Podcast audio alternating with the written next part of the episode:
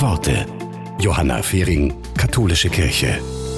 Seitdem die Taliban in Afghanistan wieder die Macht übernommen haben, können Mädchen und Frauen nicht mehr auf weiterführende Schulen gehen. Kiana hat daraufhin in ihrem Kuhstall eine geheime Schule für junge Frauen eingerichtet. An den Wänden hängen Plakate der Schülerinnen. Auf einem steht, die stärksten Menschen sind nicht immer die, die gewinnen, sondern diejenigen, die nicht aufgeben, wenn sie verlieren.